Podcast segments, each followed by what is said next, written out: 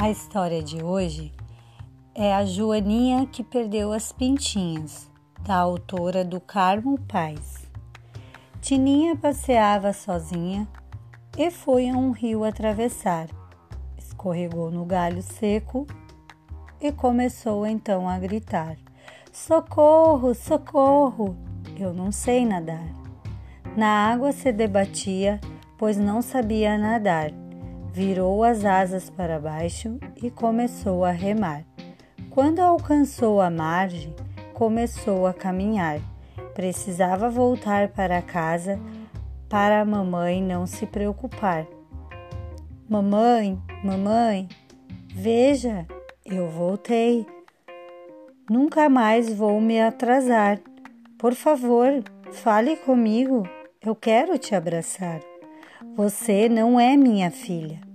Não queira me enganar. Minha filha é pintadinha. Volte já para o seu lugar. Tininha se assustou e começou a chorar. Precisava de suas pintas para casa retornar.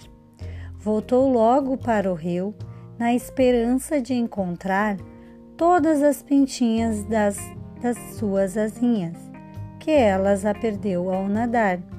Subiu numa folha verde para no rio navegar e a todos que encontrava parava para perguntar: Você viu as minhas pintinhas que estavam na minha asinha? Se você as encontrar, faça o favor de me ajudar e me avisar e muito viajou a Joaninha sobre a folha a navegar. Passou embaixo de ponte viu peixinhos a nadar. Parou para admirar a natureza e nem viu o tempo passar. Viu o sol se esconder e o céu a se estrelar. Só que deu conta de si quando ela foi lançada ao mar, onde estou. Que água é essa que só fica a balançar? Agora fica mais difícil as minhas pintinhas encontrar. Saiu andando na areia cabisbaixa a soluçar. Esbarrou em um sapato e elevou o seu olhar. Um jovem pintando um quadro que retratava o mar. Tininha tinha um barco lá no fundo e gaivotas a voar. O pintor pegou Tininha e a pôs na mão. Você não é borboleta. Você não é camarão. Você não é um siri. Quem é você então? Sou apenas uma joaninha que perdeu suas pintinhas. Se você não me ajudar, não posso para casa voltar. E o pintor, tão cuidadoso, começou a trabalhar.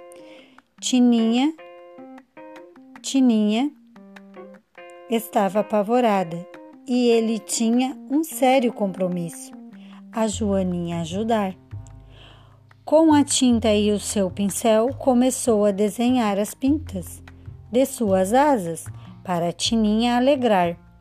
A amiga inseparável correu na frente para avisar: Dona Joana, Dona Joana, sua filha vai chegar. Prepare uma grande festa que vamos comemorar. Tininha já estava de volta para seu querido lar e a mamãe correu à frente para sua filha abraçar.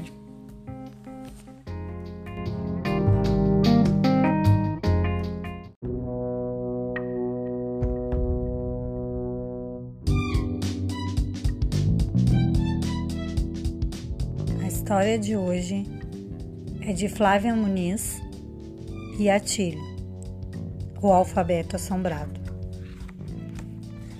A letra A, de aranha, pode ser muito sinistra e acelera o coração. Uma aranha assim peluda amedronta a assombração.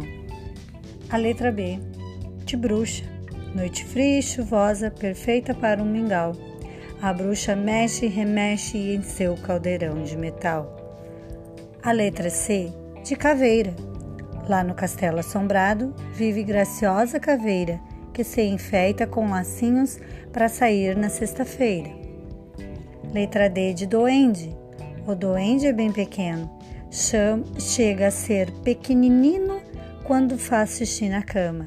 Ele molha só um pouquinho. A letra E de esqueleto.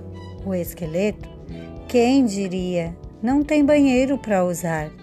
De menina ou de menino? Em qual dele deve entrar? A letra F, de fantasma. O fantasma causa espanto, pode subir, sumir, sabe voar, se ficar aborrecido, daí resolve assombrar. Letra G, de gato preto. Lua cheia, noite escura, uma sombra entra em ação. Será um gato de bruxa ou uma imaginação. A letra H, de Homem Invisível. O incrível Homem Invisível pode surgir de repente, entra, sai e até se esconde para ouvir segredos de gente. A letra I, de Ilha dos Monstros. Nesta ilha vive seres que ninguém viu ou conhece são monstrinhos luminosos que acordam quando anoitece. A letra J de jiboia. Nas florestas da Amazônia reina a jiboia contente. 10 metros de comprimento, assustam bichos e gente. A letra K de King Kong. Este gorila gigante é chamado de King Kong. Já foi astro de cinema e campeão de ping-pong.